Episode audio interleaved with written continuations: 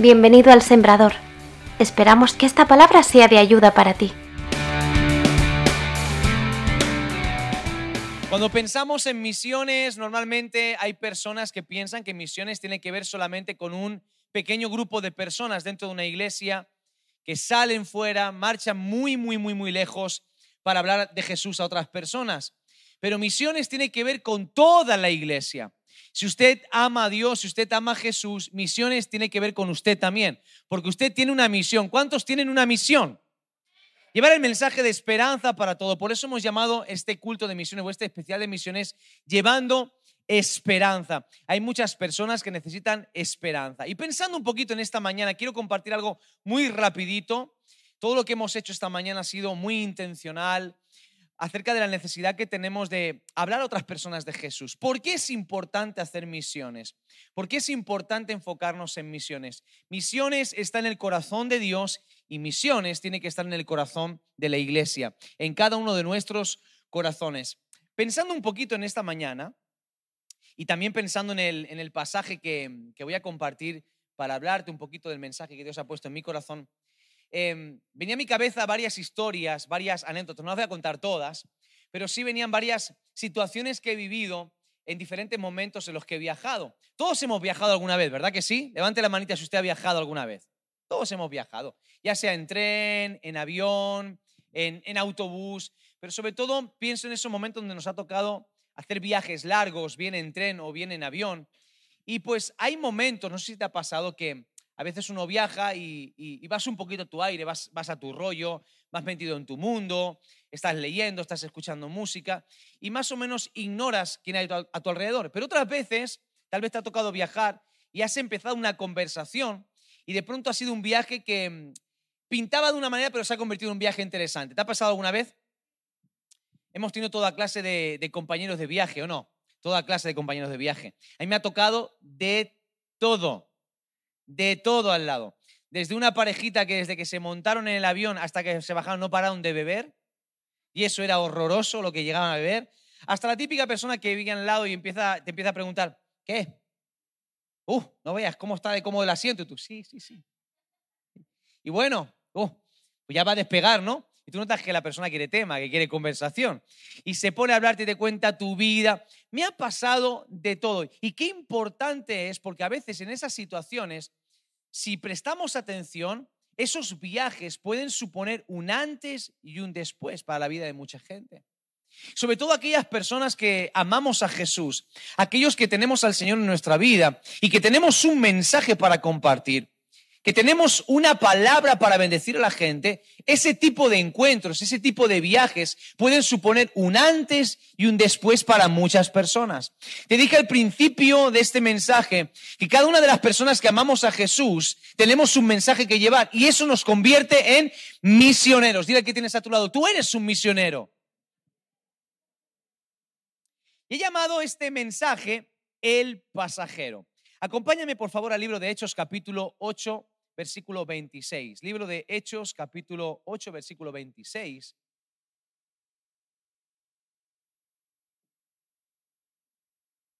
Y quiero hablarte de una historia súper interesante en esta mañana.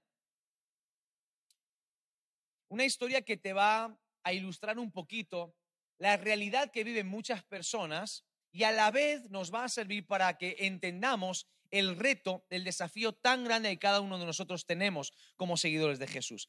Hechos capítulo 28, versículo 26, y voy a leer la nueva traducción viviente. Dice, en cuanto a Felipe, un ángel del Señor le dijo a Felipe, ve al sur por el camino del desierto que va desde Jerusalén hasta Gaza. Entonces Felipe emprendió su viaje y se encontró con el tesorero de la región de Etiopía, un eunuco de mucha autoridad bajo el mando de Candace, que era la reina de Etiopía. El eunuco había ido a Jerusalén para adorar y ahora venía de regreso a su tierra. Él estaba sentado en su carruaje y leía en voz alta el libro del profeta Isaías. El Espíritu Santo entonces le dijo a Felipe, acércate y camina junto al carruaje. Entonces Felipe se acercó corriendo y escuchó que el hombre estaba leyendo el profeta Isaías.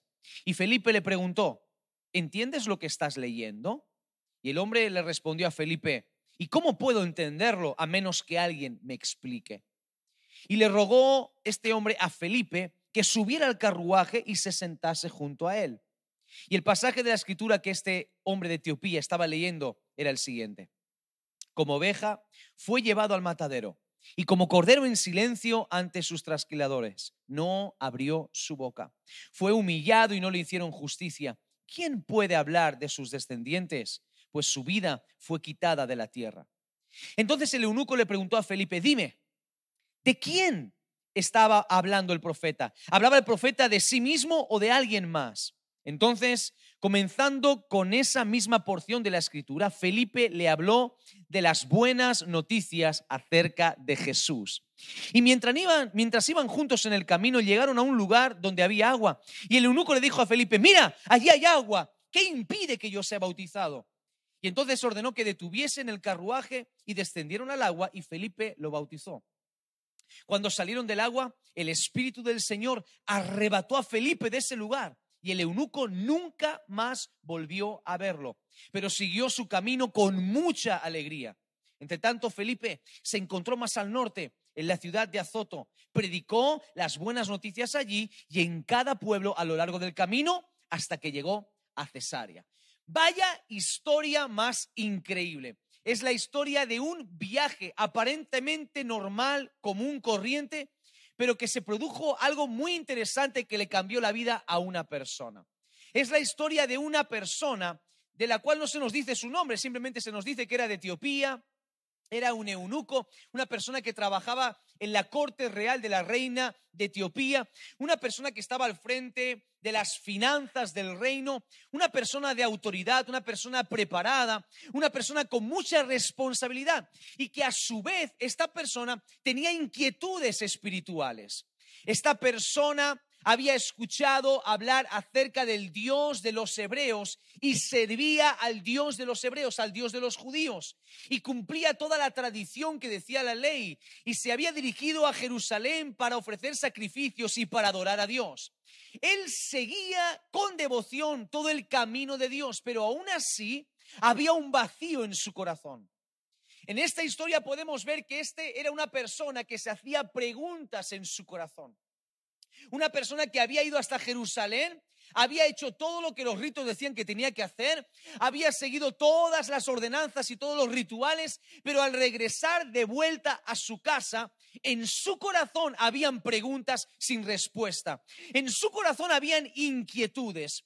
Y yo me pregunto cuántas personas hoy en día están llenas de preguntas en su corazón.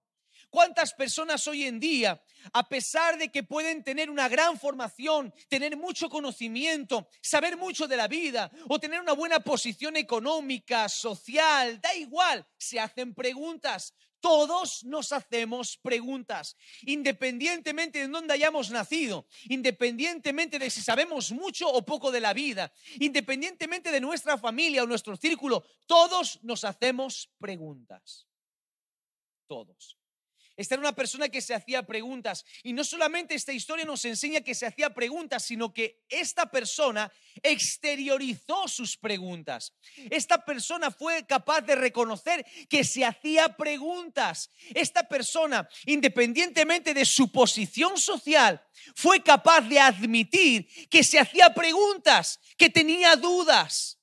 Hoy en día asistimos en el mundo a una realidad donde hay personas que no son capaces de admitir que no lo saben todo.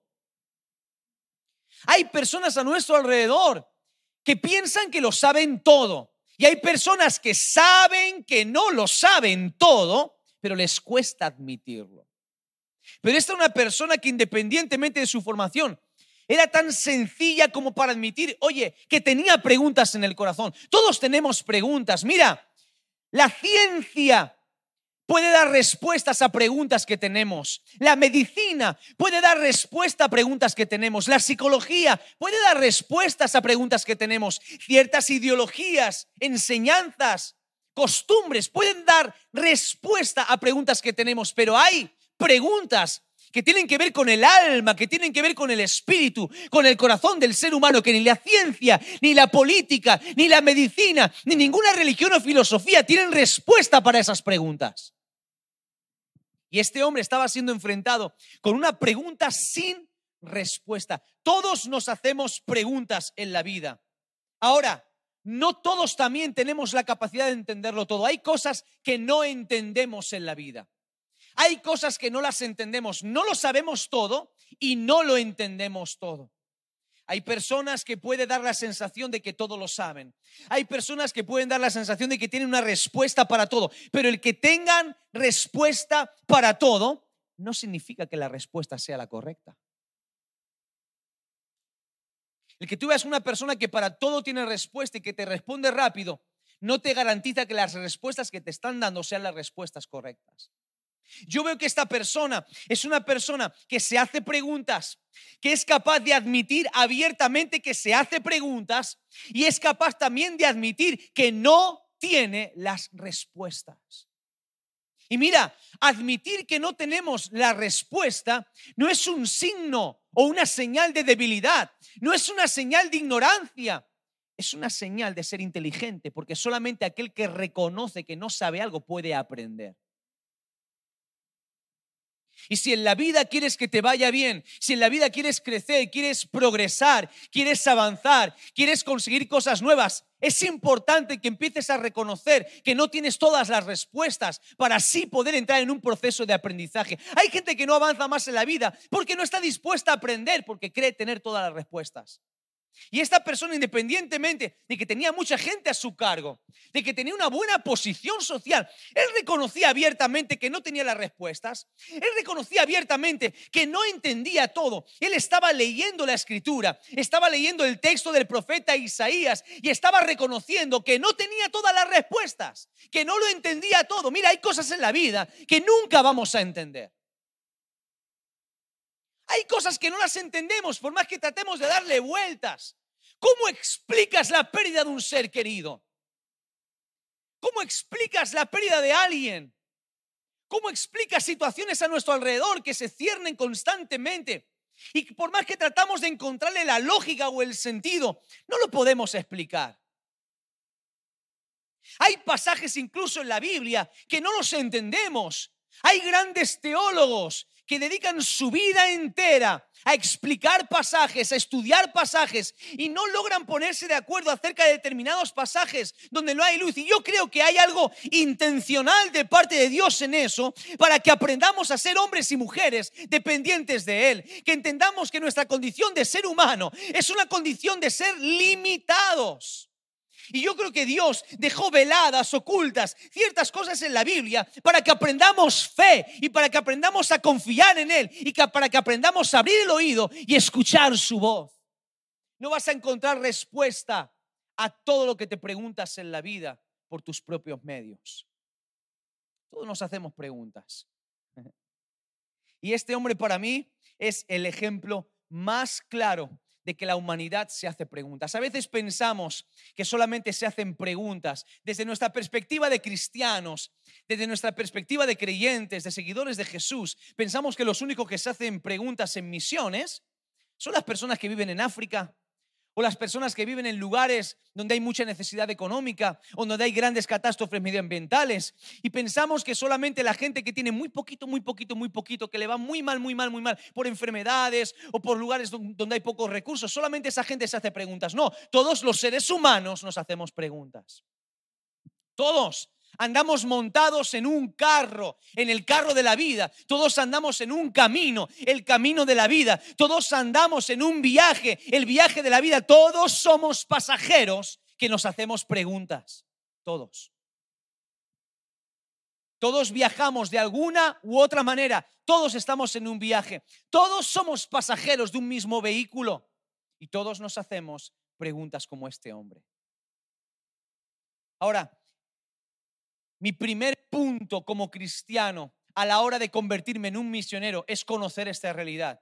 Saber que hay gente muy cerca de mí que se hace preguntas. Que hay personas a mi, a mi alrededor que se hacen preguntas que hay vecinos que se hacen preguntas, que hay familiares que se hacen preguntas, que hay compañeros de trabajo que se hacen preguntas. Tal vez algunos lo admitan, otros no lo admitirán nunca. Algunos admitirán que no tienen respuestas, otros querrán tener respuesta para todos, pero en definitiva, todos, absolutamente todos son necesitados. Este hombre dijo algo muy revelador. Cuando el Felipe le preguntó, ¿entiendes lo que lees? Él dijo, no entiendo nada, no entiendo, pero ¿por qué? Porque no tengo a nadie que me explique. Y era una persona que estaba reconociendo que tenía una necesidad, una necesidad de una respuesta. Necesito a alguien, necesito ayuda. ¿Y cuántas voces hay a nuestro alrededor clamando por ayuda? ¿Cuánta gente a nuestro alrededor hay haciéndose preguntas? Y a la vez está pidiendo a gritos que alguien vaya y que le dé una respuesta, que alguien venga y me explique por qué. ¿Cómo alguien va a conocer del amor de Dios si nadie va y se lo muestra? ¿Cómo alguien va a conocer que Dios es un Dios que sana si nadie va y ora por su enfermedad? ¿Cómo la gente va a conocer que hay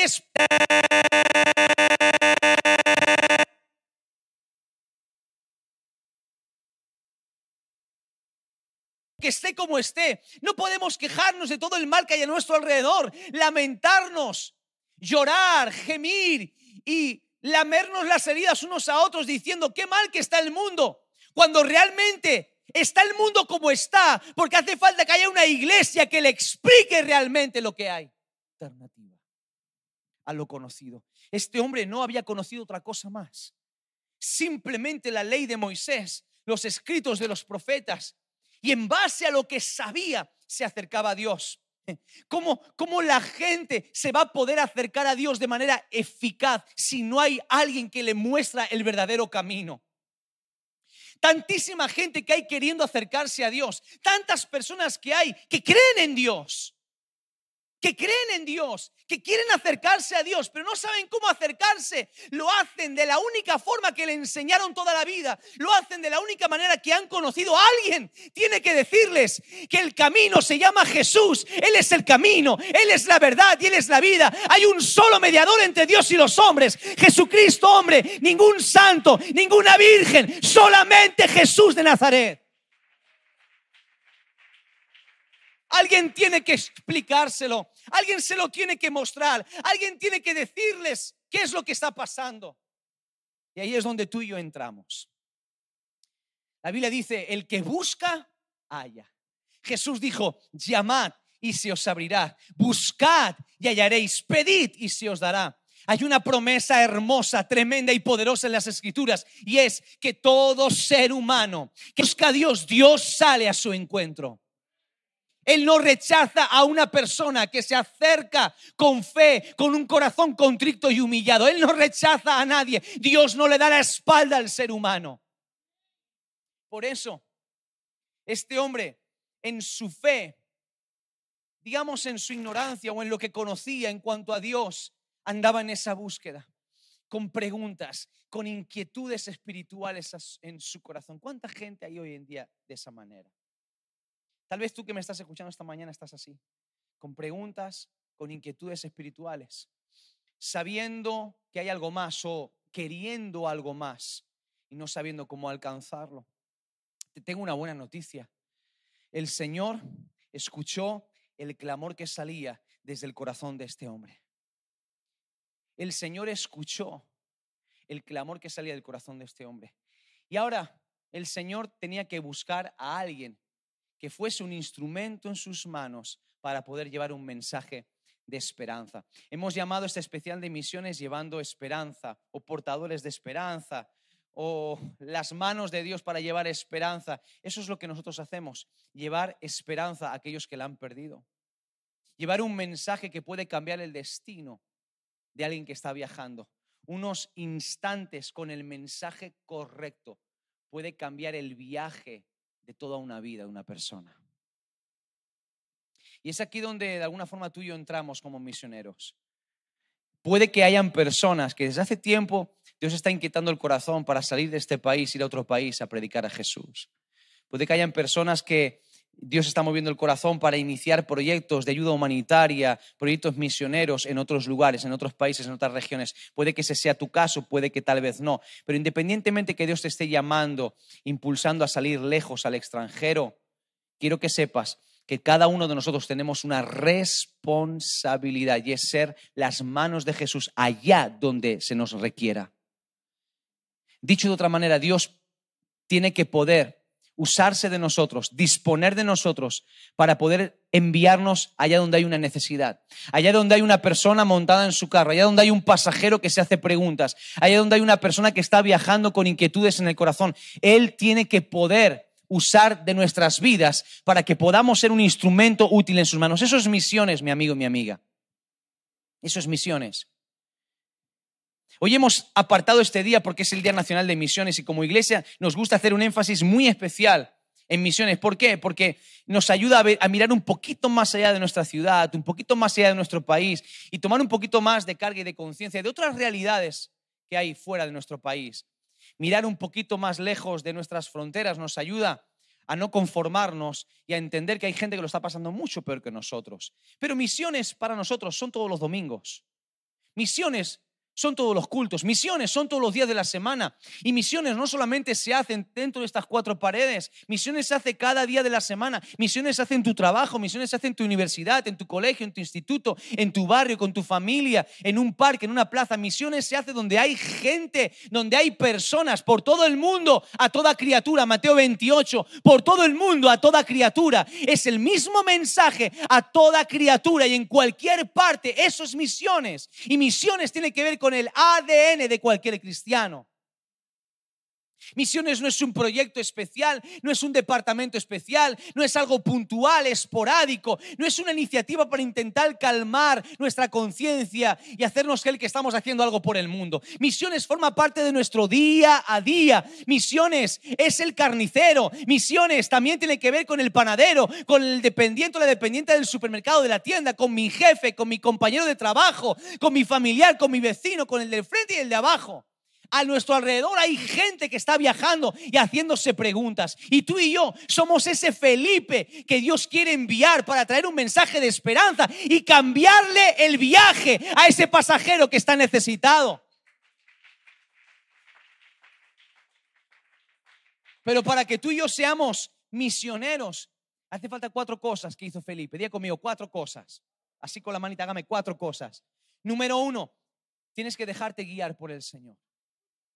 Tienes que dejarte guiar por la voz del Espíritu Santo. Y esto es algo en el que todos tenemos que trabajar. Escucha, todos. Yo el primero, el number one. Todos tenemos que trabajar en esto. Me sorprende que Felipe estuvo lo suficientemente atento y dispuesto y disponible para que el Espíritu Santo pudiese enviarlo a cualquier lado, a cualquier camino. El Señor podía cambiar la ruta de Felipe en cualquier momento. El Señor podía cambiar el destino de Felipe en cualquier momento. El Señor podía cambiar los planes de Felipe en cualquier momento. Podía deshacer la agenda de Felipe en cualquier momento. Podía disponer de Felipe y de todo lo que Felipe tenía en cualquier momento para sus planes eternos. Qué hermoso es. Eso es ser un misionero. Cuando yo como cristiano, como seguidor, como discípulo de Jesús, Dios puede disponer de mí y de lo que yo soy y de lo que yo tengo cuando quiera, donde quiera y para lo que Él quiera. Eso es ser un misionero. Es algo mucho más profundo que como te darás cuenta, no solamente afecta a un determinado número de personas dentro de una iglesia, afecta a todos los cristianos. Yo tengo que entender que el Espíritu Santo me puede hablar en cualquier momento. En cualquier momento puede cruzarse en mi camino una persona que está necesitada. En cualquier momento a mi lado puede sentarse alguien con una necesidad. Y yo debo de ser lo suficientemente sensible a la voz del Espíritu Santo para escuchar y para poder ser una respuesta. El Espíritu Santo guió a Felipe donde estaba la necesidad. Le llevó al lugar de necesidad. Y qué hermoso sería que cada uno de nosotros aprendiésemos a movernos en esta dimensión. Qué hermoso sería que cada uno de nosotros aprendiésemos a movernos de esta manera con nuestros oídos atentos, porque en cualquier momento, en la cola del súper, del centro comercial, en cualquier momento en la parada del bus, antes de entrar al trabajo o a la salida del trabajo, caminando por la, por la calle, en un parque, tal vez en la puerta del colegio, en cualquier momento el Espíritu Santo puede hablarte y puede indicarte el camino hacia donde hay una persona con necesidad. No tiene que estar atento a su voz. Por eso quiero desafiarte que si tú quieres ser un misionero en las manos de Dios, donde Él quiera, donde Él quiera, que afines el oído, que puedas tomar esto como una oración y salir de este lugar esta mañana y decir con toda la confianza, con toda la seguridad y el compromiso, decir, Señor, a partir de hoy, háblame en cualquier momento, en cualquier lugar, háblame. Yo quiero experimentar el ser usado por ti como tú quieras y cuando tú quieras.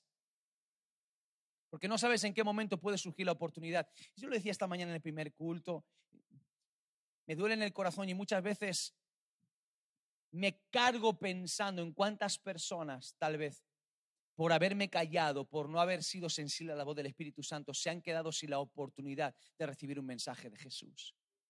¿Cuántas oportunidades he hecho perder a la gente por no hablar de Jesús? ¿Y cuántas oportunidades yo he perdido de ser usado por Dios? ¿Cuántas veces he podido menospreciar el privilegio el privilegio de que Dios cuente conmigo para sus planes, porque déjame decirte algo, los planes de Dios siempre se van a llevar a cabo. Los proyectos de Dios siempre se van a llevar a cabo. Tú y yo decidimos si formamos parte o no. Él nos da el privilegio, el honor. Jesús dijo, si vosotros no habláis, las piedras van a hablar. Luego, entender que el ser un misionero no es algo que si no hacemos, no va a pasar. Es decir, si no, yo no soy un misionero, Dios no va a hacer nada. No, las, los planes de Dios se van a llevar a cabo. Si tú no hablas, otro hablará. Y si otro no habla, las piedras van a hablar. Pero la voluntad de Dios siempre se va a hacer. Ahora, cuando yo decido alinearme con la voluntad de Dios, entonces empiezo a experimentar un privilegio. El privilegio de servir a Dios como un portador de esperanza. El privilegio de servir a Dios y de cambiarle la vida a alguien. Eso no tiene precio una conversación, saber que puedes afectar el rumbo de una vida solo con una conversación. Eso es maravilloso. Eso es extraordinario. Amén. Número dos, segunda cosa que hizo Felipe, el Espíritu Santo le dijo, acércate, ponte al lado del carro, acércate a ese hombre.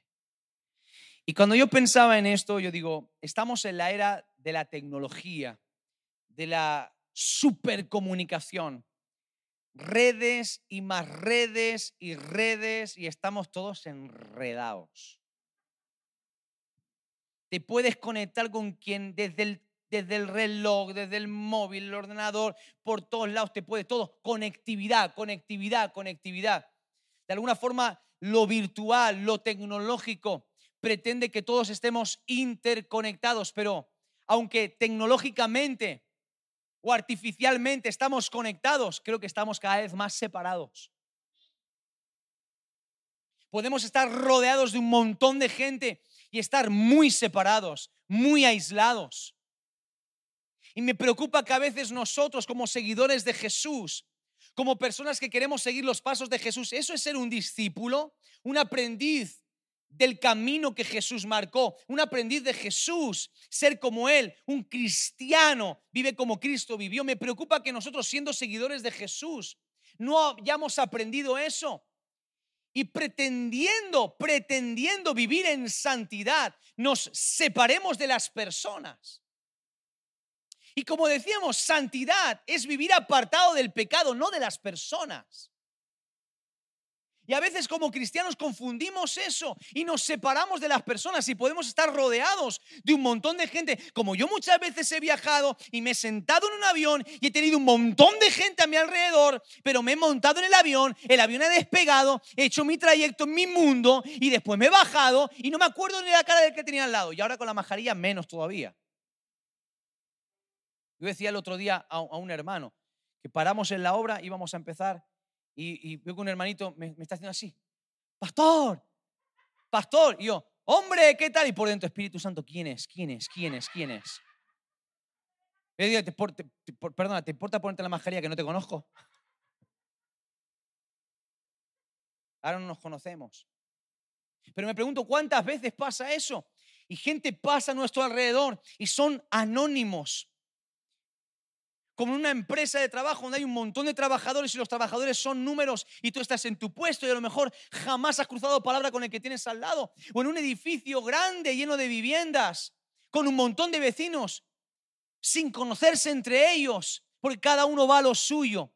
¿Cuántas veces nosotros vivimos esa realidad siendo cristianos?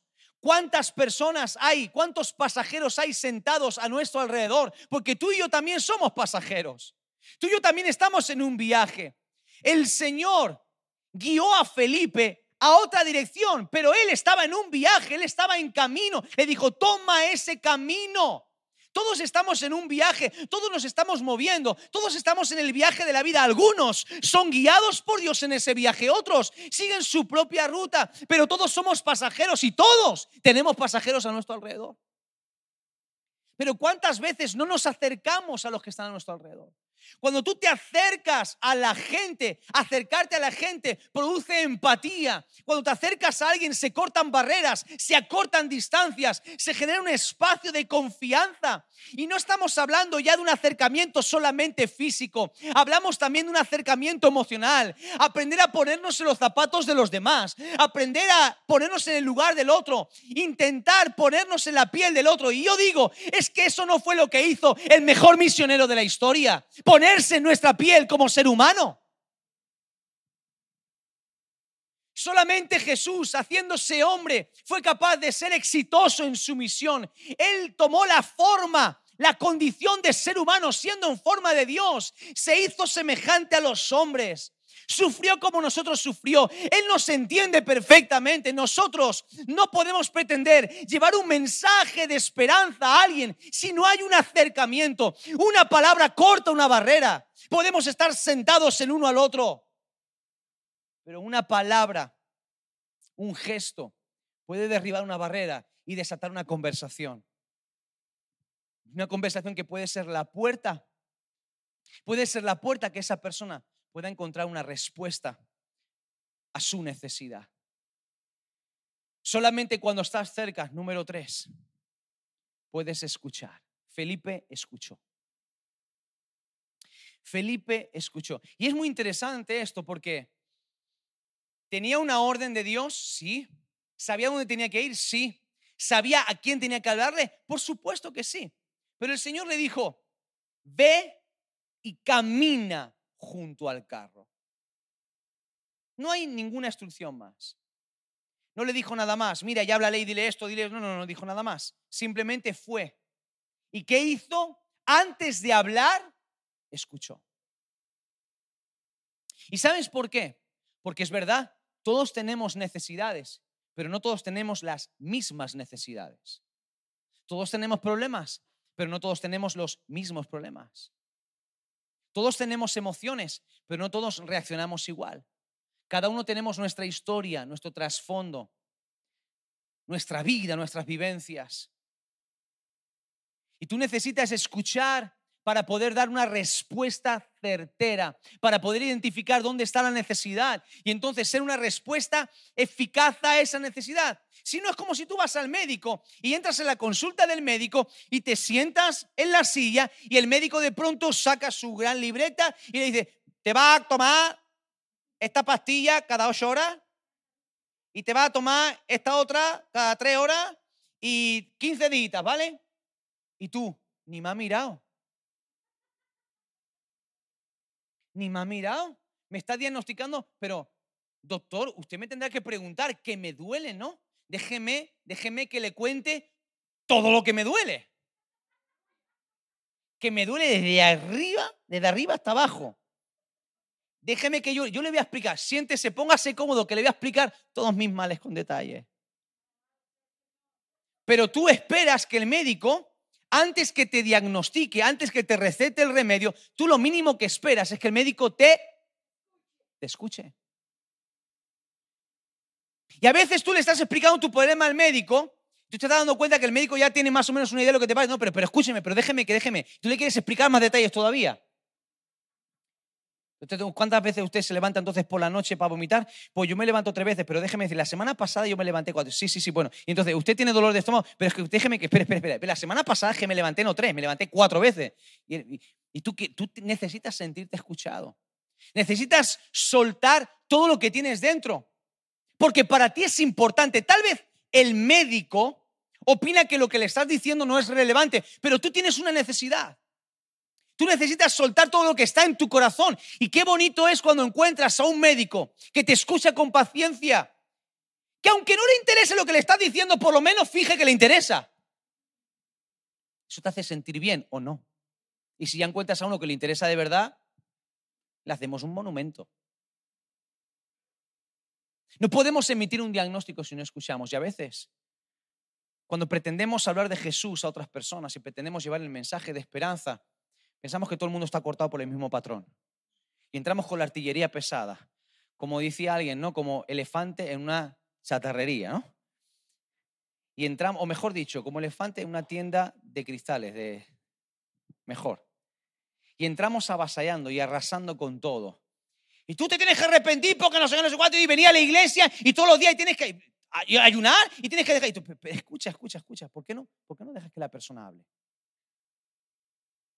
¿Por qué no dejas que la persona hable? ¿Por qué no escuchas primero? Cuando una persona aprende a escuchar, cuando tú y yo aprendemos a escuchar, lo primero que aprendemos cuando desarrollamos la capacidad de escuchar a otro es aprendemos a interpretar y conocer lo que se nos está diciendo. Porque no todo el mundo nos expresamos de la misma manera. ¿Sí o no? Hay palabras que tú las puedes decir de una manera, otra persona las puede decir de otra, y pueden sonar muy diferentes y a lo mejor queréis decir lo mismo. Y a veces entre nosotros no nos entendemos. Entre nosotros a veces, por las formas que tenemos de comunicarnos, por las palabras, por las expresiones o por los gestos, no nos entendemos y somos malinterpretados. Ni te digo ya, yo estoy hablando, o sea, ni te cuento ya las malas interpretaciones por WhatsApp. Eso ya me ha puesto solamente ok, estás rebotado seguro. Me ha puesto una carita así. Eso es que no, Tú te haces tus películas y tus historias con tus movidas. Y te... Pero cuando tú aprendes a escuchar, aprendes a conocer a la persona. Y aprendes a interpretar bien. Y lo segundo que aprendes después de interpretar bien es a escuchar lo que no se habla. A escuchar lo que no se dice. A escuchar las palabras que salen de gestos.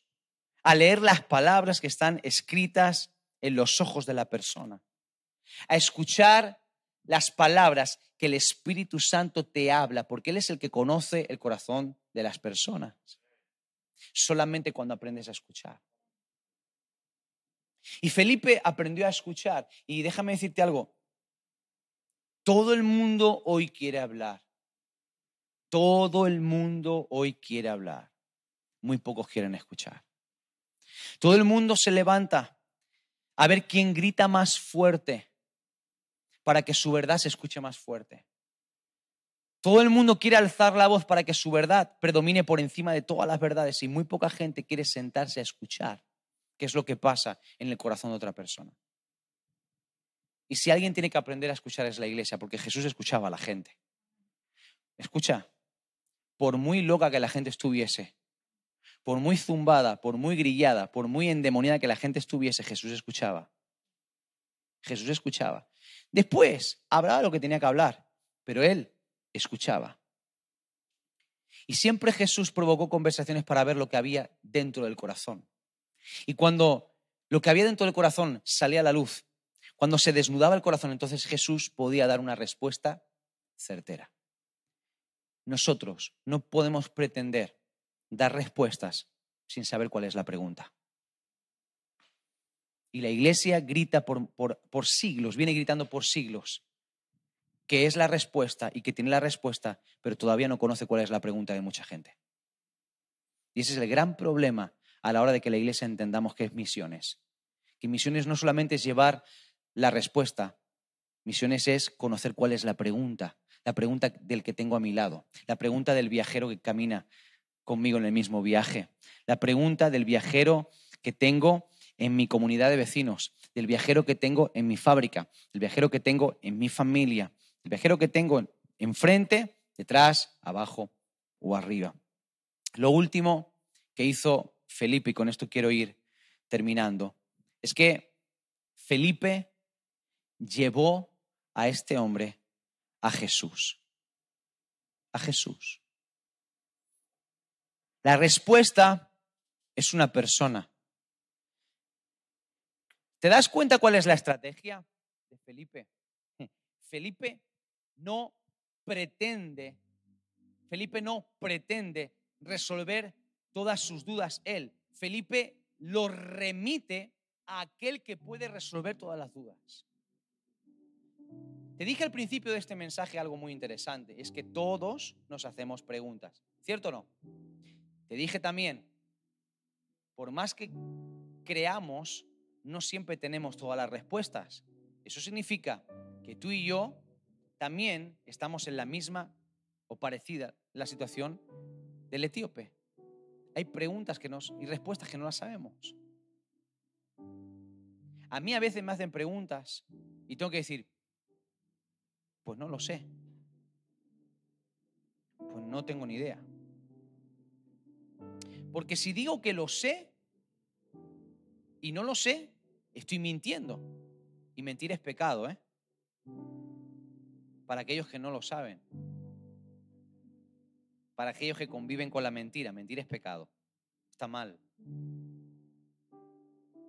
Y si no estoy seguro, tengo que matizarlo. No estoy seguro. Hay preguntas para las que yo no tengo respuesta, ni tú tampoco. ¿Está mal? No, no está mal. Eso nos enseña que no somos infalibles, que la gente no depende de nosotros, que la gente no tiene que depender de una iglesia. La gente es iglesia, forma parte de una iglesia, pero no depende de una iglesia se alimenta en la iglesia, crece en la iglesia, es cuidado en la iglesia, sirve como parte de la iglesia, pero depender depende solo de Dios. Y Felipe sabe perfectamente que las respuestas a las preguntas más profundas del alma solamente hay alguien que la puede resolver y ese es Jesús. Por eso lo que Felipe hace es muy inteligente y lo que Felipe hace garantiza el éxito. Y si tú y yo hacemos lo mismo, garantizará nuestro éxito. Llevemos a la gente a Jesús.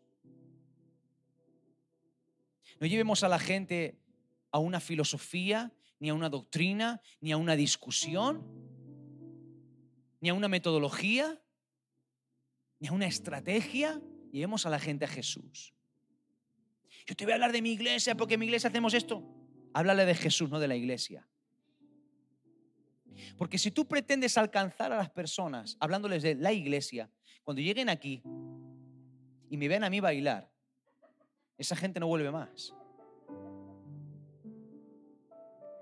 Cuando lleguen aquí y se den cuenta de que la iglesia que tú le has pintado como ese paraíso está formada por gente imperfecta, se van a desengañar. Porque les hiciste poner su confianza en una iglesia,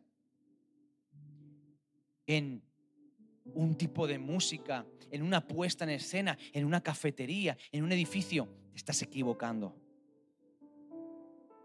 Lleva a la gente a Jesús. Lleva a la gente a Jesús. Y Jesús va a saber cómo tratar con ellos en lo profundo de su corazón. Jesús va a saber perfectamente dar las respuestas a esas preguntas tan escondidas en lo profundo del alma del ser humano. Jesús va a saber llegar donde tú y yo no podemos llegar. Lleva a la gente a Jesús. Cuando llevas a la gente a Jesús, algo pasa. Algo pasa, algo sucede.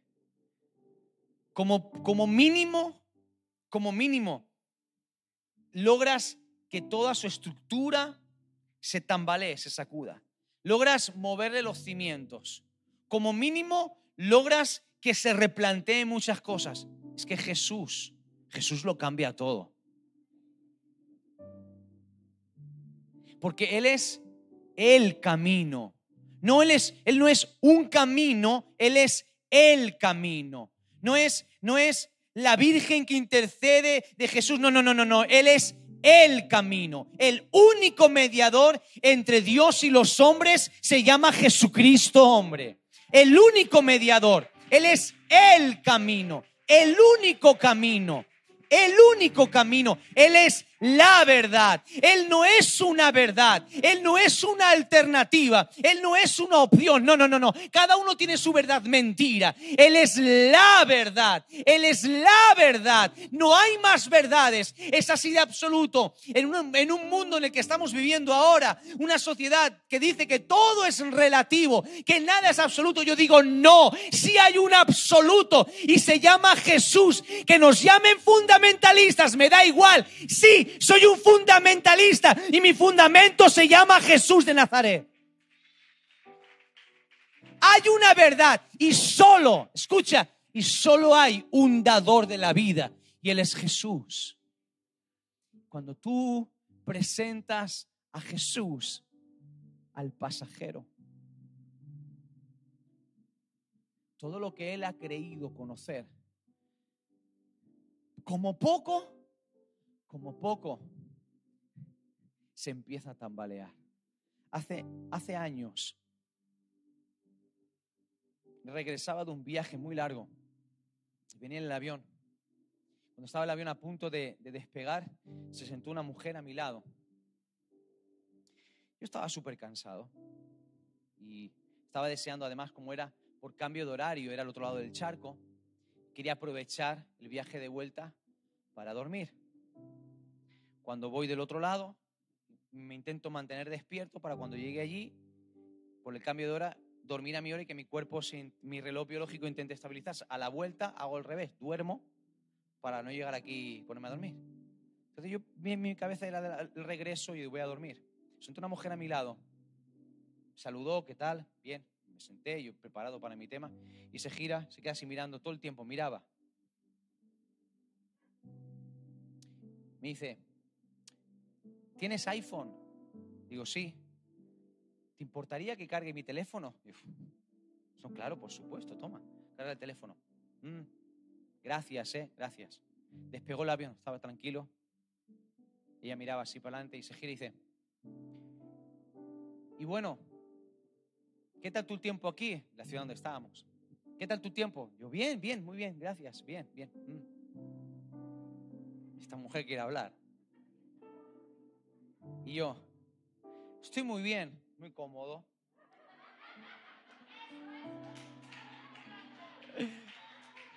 Pero no iba por ahí, la señora no iba por ahí, no iba por ahí. No iba por ahí. Y, y entonces digo, bueno, ¿y tu tiempo bien entonces? Ya dejé lo que estaba haciendo y dice, sí, bien, he ido ahí porque tengo familia, empezó a contar. Dice, ¿y tú cómo es que, cómo, qué te ha llevado ahí? Dice, bueno, soy pastor. Ah, tú eres pastor. Yo sí, ah, qué interesante. Yo, ¿tú qué te dedicas? Pues yo, y me dice, dice, yo me dedico al mundo de la televisión, soy productora de televisión y, y también soy militar. Interesante. Digo, ah, vaya, qué, qué interesante eso. Y empezamos a hablar y, y, demás, así que eres pastor y bueno, y eso, pero pastor de, pero yo no, no, pastor de cabras ni de ovejas, no aunque no negaré que tenerlas, téngolas.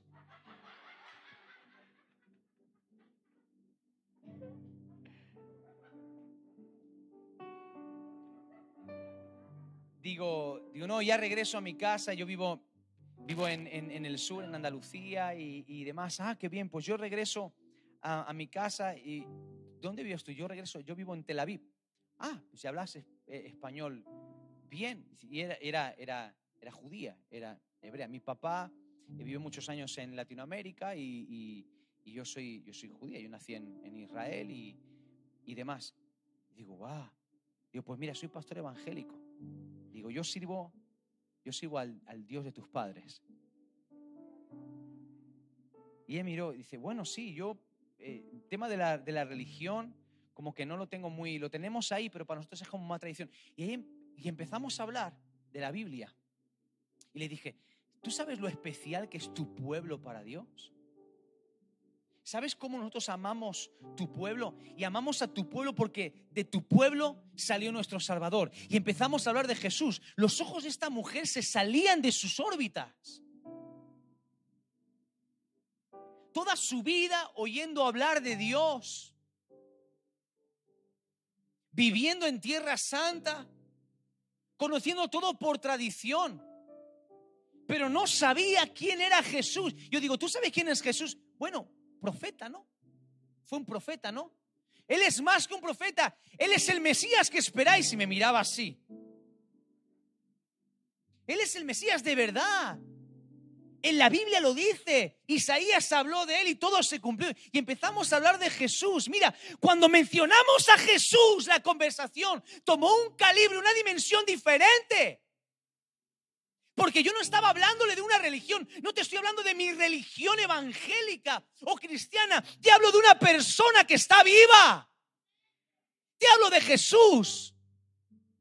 Fue una experiencia extraordinaria. Y le digo, tienes que buscar de Jesús. Él es el Mesías, Él es el Hijo de Dios. Tu pueblo es un pueblo amado. Y ese viaje fue extraordinario, extraordinario. Cuando tú presentas a Jesús, cuando hablas de Jesús a alguien, en tu trabajo, a tu familia, a tus amigos, habla de Jesús. Él es el ser más hermoso del universo, es el más poderoso. No hay nadie como Jesús. Cuando tú levantas a Jesús, la palabra del Señor nos dice que Él dijo en una ocasión, cuando el Hijo del Hombre fuere levantado de la tierra, a todos atraerá hacia sí. Cuando levantas a Jesús, la gente es atraída por su belleza. La iglesia, en su labor misionera, Levanta a Jesús. Cuando levantas a Jesús, los cambios se producen. Y este muchacho, este hombre, no, no se quedó prendado de una religión que le enseñaba Felipe. No quedó cautivado por una costumbre más. Él entendió el mensaje.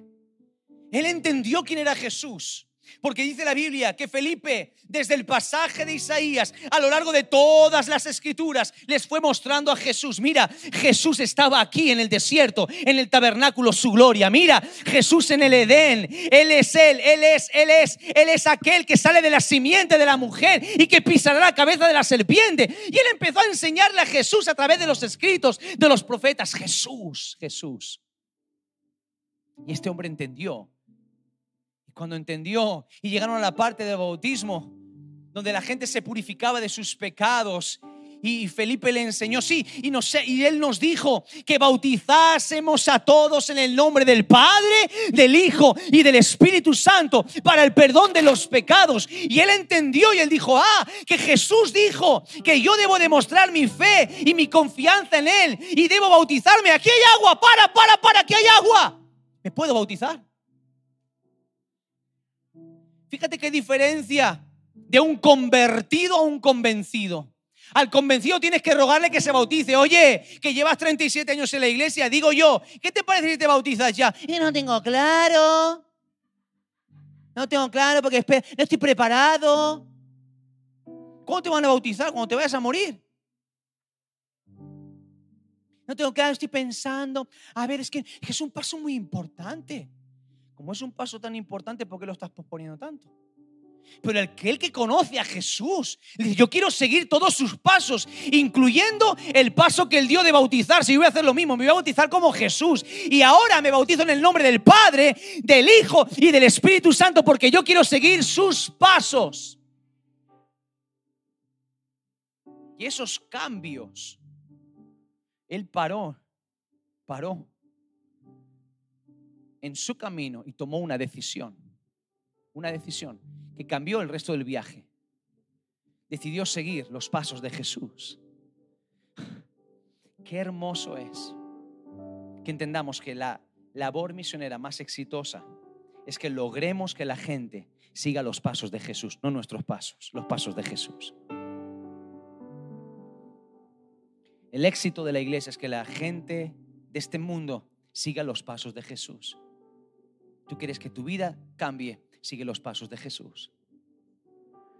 Este hombre se bautizó y dice que siguió el resto del camino solo, Porque lo que pasó fue súper, súper sobrenatural. Hicieron un bautismo ahí, improvisado rápido, ni canciones de decidido seguir a Cristo ni nada. Ni camisetas de Jesús cambió mi vida, ni la túnica blanca hasta los pies, nada, nada de eso. Ni ropa aquí tal como estoy, me bautizo aquí mismo. Hay agua y tengo fe, lo tengo muy claro, lo tengo muy claro. Sé, sé lo que Jesús ha hecho en mi vida. Ahora sí que tengo respuestas. Ahora sí que estoy lleno. He encontrado lo que estaba buscando. Y lo bautizaron. Y cuando Felipe lo bautizó, en ese momento salen del agua y el Espíritu Santo arrebata a Felipe. Hay pocas veces en la Biblia donde se dice que alguien fue arrebatado. Felipe, Elías y Enoch. Los tres fueron arrebatados directamente. Enoch y Elías arrebatados directamente a la presencia de Dios. Felipe fue arrebatado y traspuesto a otro lugar. Teletransportación. Qué guay, ¿verdad? ¿Quién no ha pensado alguna vez en eso? Cuando ha estado a las 3 de la tarde en el centenario. Niéguelo si puede. Señor, ¿y si me haces un Felipe qué? Yo tengo un amigo, y esto es real, un pastor que usted lo conoce, ha predicado aquí, que él se plantó en de Barcelona a Madrid en una hora. Llegaba tarde, salía tarde de ministrar en una iglesia y tenía que estar a una hora determinada en Madrid. No llegaban. Fatal de tiempo. Y de pronto cuando iban por la carretera iba orando. Y una cortina de lluvia enorme en medio de la carretera, una tormenta. Lloviendo. Y cuando entra la cortina, no veía nada. Lluvia. Salió y ponía, bienvenido a la Comunidad de Madrid. Una hora de viaje. Él ha predicado aquí. Cuando venga, que va a venir pronto, le voy a decir que lo cuente, para que usted sepa que es. Y fue arrebatado. Y dice, nunca más volvió a ver a Felipe. A Felipe no lo volvió a ver. Se quedó sin Felipe, pero se quedó con Jesús, que eso es lo más importante. Póngase de pie, por favor. Y yo digo, ¿cuántos cristianos, cuántos misioneros hay aquí? Tú eres un misionero. Tú eres un misionero. Eres una misionera.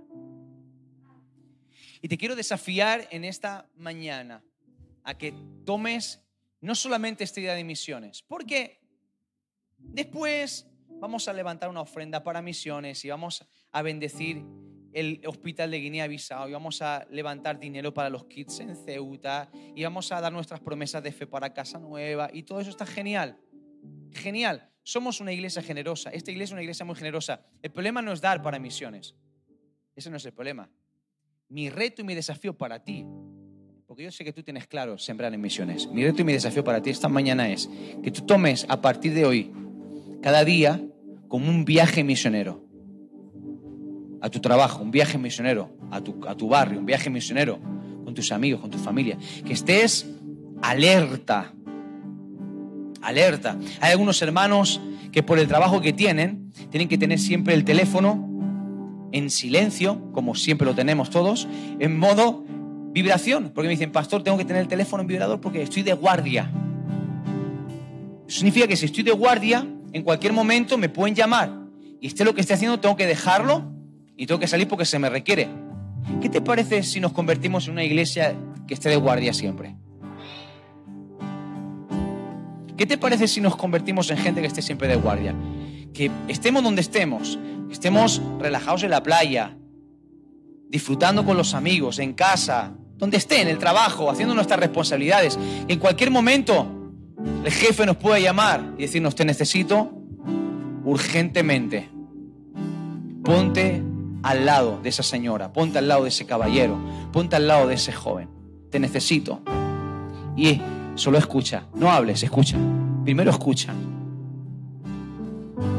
y háblales de mí. Háblales de mí.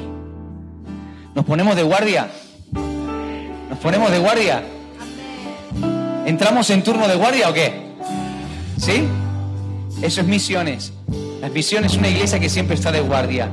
En cualquier momento, en cualquier momento. Es emocionante lo que Dios puede hacer a través de nuestras vidas. Es emocionante lo que Dios puede hacer a través de nosotros. Le podemos cambiar el viaje en cuestión de minutos a alguien. En cuestión de minutos, una conversación que tengas con alguien le cambia el destino le arregla el viaje a cualquier persona que tienes a tu alrededor. ¿No es emocionante eso? Cuando dicen, Señor, cuenta conmigo, levanta tus manos, cuenta conmigo, Señor, cuenta conmigo, cuenta conmigo, tus manitas levantadas, cuenta conmigo, Señor, cuenta conmigo, cuenta conmigo, Señor.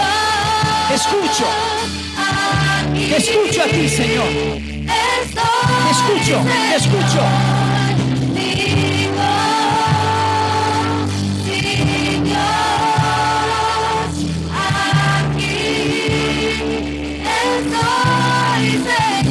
Vamos, díselo. Yo voy a ser como Felipe, Señor. Cuenta conmigo para tus planes. Cuenta conmigo para tus planes, Señor. Cuenta conmigo para tus planes. Cuenta conmigo para tus planes. Gracias por escucharnos. Síguenos en nuestras redes sociales, Facebook, Instagram y Twitter. O sigue en directo nuestros servicios a través de nuestra web iglesialsembrador.es o nuestro canal de YouTube. También puedes visitarnos en nuestro auditorio en calle Quejío 5 en Sevilla.